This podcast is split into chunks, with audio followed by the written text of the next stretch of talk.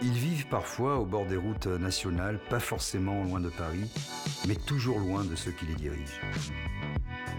Leur vie ressemble assez peu à ce qu'on voit à la télé. Ils ont le sentiment d'être des Français de seconde zone, comme s'ils étaient invisibles.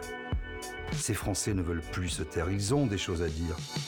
La France oubliée, c'est une rencontre avec ces citoyens qui ne se résignent pas à la fatalité. La France oubliée, c'est montrer ce qu'on ne voit jamais.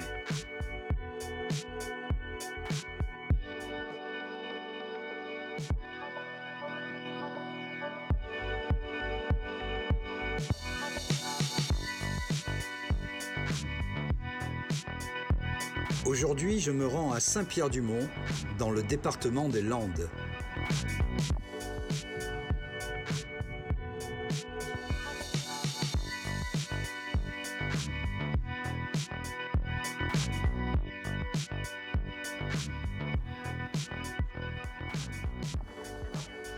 Bonjour Mélanie. Bonjour. Ben, merci de nous accueillir alors. Mais pas de souci, pas de souci. C'est Bon, Il fait beau, euh, la bruit Exact. matinale s'est dispersé. C'est ça, c'est ça, c'est ça. Bienvenue dans les Landes avec un beau soleil, on va dire. Vous êtes déjà au boulot. Oui, oui, oui. Allez.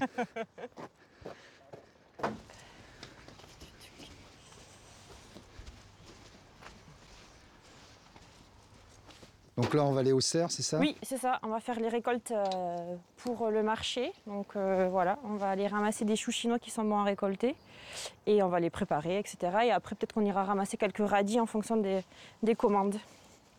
Donc ici, vous avez repris en fait, Mélanie, l'exploitation familiale? Pas tout à fait en fait. Je me suis installée de mon côté en 2013, donc j'avais 23 ans. Et en fait, on a déci- décidé de dissocier euh, le maraîchage bio de l'autre euh, structure qui existait déjà de par mes parents. Parce que eux, ils étaient en grande culture et il n'y avait pas du tout de bio euh, sur l'exploitation. D'accord. Et vous avez décidé de vous lancer dans le bio? Oui, ça. Par choix, j'imagine. Oui, oui, oui, oui. D'entrée, moi, je savais que je voulais faire de l'agriculture biologique. J'ai fait des études pour, donc euh, après, il fallait juste mettre en pratique, on va dire. Et pour vous, c'est important de, faire du bio. Euh, le choix du bio, c'est vraiment une volonté euh, de ma part. Je pense que je suis incapable de, voilà, de, mettre un produit euh, chimique ou un intrant chimique sur mes sols. D'autant plus que je savais que je voulais faire de la vente directe. Donc quand vous avez le client en face et que vous savez que vous avez mis un produit euh, voilà, pas très sain pour euh, l'environnement et même pour euh, lui, et puis tout d'abord pour moi aussi, je me voyais mal partir dans ce, ce circuit-là. Donc vraiment le, le bio, c'est vraiment une volonté de ma part. Et c'est ce qui fait toute la différence aussi au niveau qualitatif, je pense, de- des légumes que je produis. Quoi.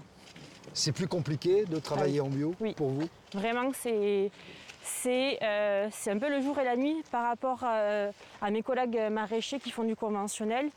On bascule totalement vers euh, d'autres méthodes de travail, et avec une compréhension du sol qui n'est pas du tout la même. Jusqu'à présent, le sol était un support pour pas mal d'agriculteurs.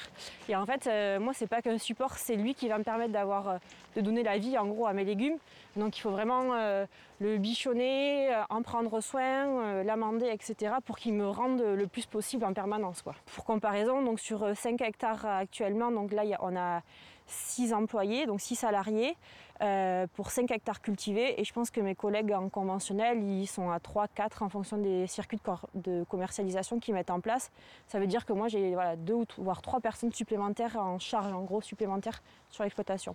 Parce qu'on marche un peu sur la tête dans la, dans la- production intensive. Ben, un petit peu, moi c'est ce que je dénonce un petit peu sur euh, vraiment la, la culture intensive, c'est-à-dire que euh, ben, franchement à 30 km d'ici, on a une culture, euh, on a des cultures de carottes qui sont mises en place de manière industrielle, avec euh, derrière aussi une éthique sociale qui n'est pas du tout respectée parce que ce sont des travailleurs étrangers qui sont mis dans les champs, même pour faire de la carotte bio. Et en plus de ça, vous avez un gaspillage, vous avez une normalisation, enfin, on n'est pas du tout sur les mêmes schémas de production. Donc en fait, on, on- on est en train encore de déconnecter davantage le, le système. Quoi. Est-ce que vous pouvez nous expliquer ce processus et en quoi ça vous, ça vous coûte et qu'est-ce que ça vous rapporte? Moi, je suis pas là que pour produire euh, l'été euh, pour les touristes euh, qui sont là pour la côte. Quoi. Je suis vraiment là pour nourrir des familles tout au long de l'année avec des légumes de saison et des légumes bio pour vraiment un maximum de familles. Et donc, du coup, une fois qu'on a ça en tête et qu'on connaît un peu le monde agricole et qu'on voit ce qui se passe à 30 km d'ici, on se dit c'est pas possible ce qu'on est en train de mettre en place. Et quand je vois mes collègues agriculteurs qui gagnent pas leur vie et qui sont vraiment, euh, ou même mes parents, hein, dans le système agricole avec euh, les pieds et mains liés, moi d'entrée, je, savais que je ne voulais pas ça. Et je savais pas trop comment j'allais arriver pour pas, comment faire pour pas tomber dans ce système-là. Mais je savais que je voulais être indépendante de pas mal de choses. Et donc petit à petit, j'ai construit voilà, le modèle qu'il y a aujourd'hui. Ça s'est pas fait voilà, de manière euh, hyper facile. Euh, je galère et je vais galérer encore, hein, mais, euh, mais c'est vrai que je suis contente de, ce système-là où je suis indépendante. C'est moi qui choisis mes fournisseurs, c'est moi qui choisis euh, mon calendrier de production, c'est moi qui choisis mes variétés et qui décide du système de commercialisation. Il ne faut pas être trop gourmand et il faut voilà, savoir un petit peu euh, trouver l'équilibre et, et pas vouloir, moi je dis, grossir euh, trop vite. Allez, Hop.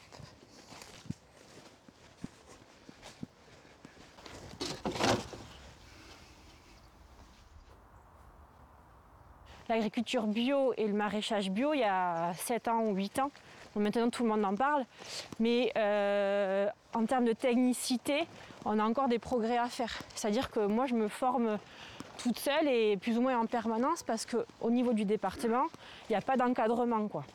Et, euh, et donc, c'est-à-dire en- la technicité pour, pour que les récoltes soient plus efficaces, pour perdre moins de légumes, C'est ça, exactement. moins de, perdre moins de temps aussi. C'est ça, c'est ça, c'est ça. De temps, d'énergie, d'efficacité et vraiment de ne pas perdre des récoltes. Quoi.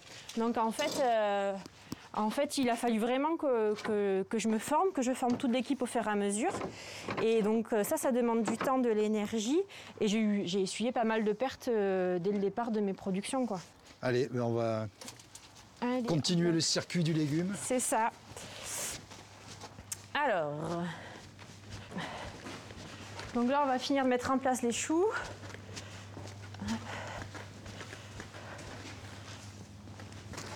Donc là, c'est l'ensemble des légumes.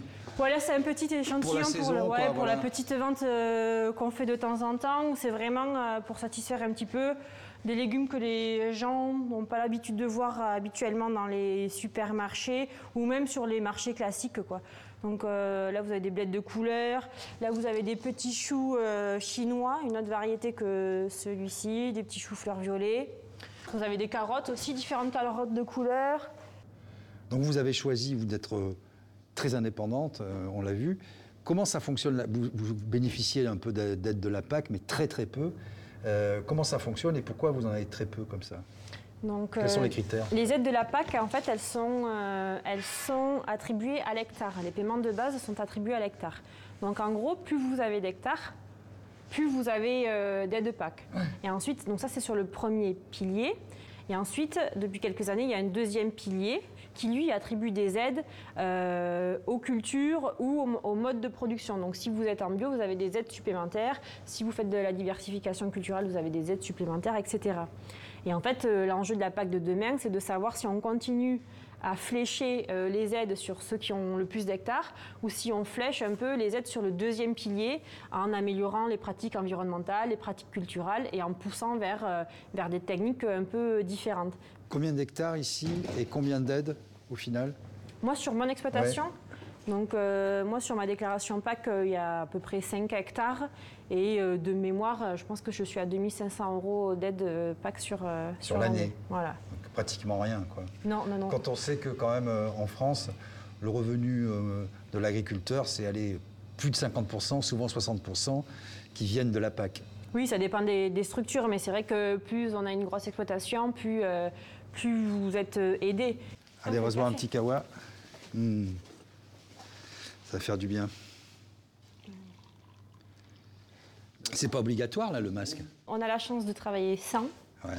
Je suis un peu euh, rebelle, donc euh, je le mets pas même pour la vente. Donc euh, Donc des aides, oui, mais que vous puissiez être libre de faire ce que vous voulez, de planter ce que vous voulez. Les aides, elles, elles, euh, en soi, elles vous enchaînent. C'est pas les aides qui vous enchaînent forcément. Les aides, elles ont été créées pour, euh, d'une part, pour amener de l'alimentation pas, pas chère à la clientèle, en fait, pour nourrir la France et pour et l'Europe, pour avoir une, alimentation de base accessible, en fait, euh, pour le consommateur. Là où le système est vicieux, c'est les grosses firmes qu'on connaît tous, hein, euh, françaises, qui captent la valeur ajoutée et qui continuent en gros à engraisser euh, le système et pas les, producteurs. Et en fait, ça, vient de là. Nous, localement, par exemple, on a ce qu'on appelle des cultures contractuelles. Euh, je ne sais pas si je peux les citer, il y a des grosses boîtes euh, comme euh, Bonduel, Dossi, que vous connaissez tous, qui font de- des légumes pour la conserve. Donc une grosse partie des productions sont, plantées dans les Landes. Et donc vous signez un contrat entre vous, agriculteurs, et la marque, mais entre-temps, il y a un intermédiaire qui est une coop ou un privé.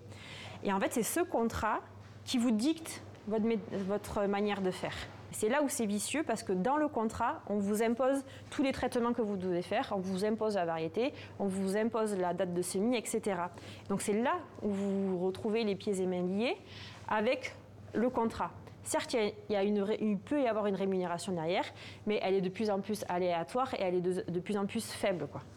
Ça fait 30 ou 40 ans que le système, on le connaît, qu'il est en place que rien n'a forcément rien n'a bougé parce que les agriculteurs sont pas plus riches, euh, on mange toujours euh, pas très bien, euh, notamment dans les dans les cantines, etc. Il n'y a pas grand chose qui ont bougé, mais je pense que là à- aujourd'hui il y a eu un déclic dans la population et il va vraiment falloir que les politiques enclenchent quelque chose quoi. Ça va pas, il faut pas que ce soit vraiment un coup dur en disant bon mais on ferme l'agro-industrie, agro-industrie, on arrête l'usine et vous partez au chômage. Non, il faut accompagner La transition. la transition, il faut vraiment accompagner les agriculteurs à changer leur méthode par des moyens euh, de paiement euh, directs sur les aides qui, euh, ou sur les transitions qu'ils mettent en place et aider les, les filières à, à- à changer un peu leur, leur vision. Quoi. Donc si vous aviez un vœu, un souhait pour la France idéale, Ça serait vraiment que ouais, les paysans gagnent leur vie. Quoi.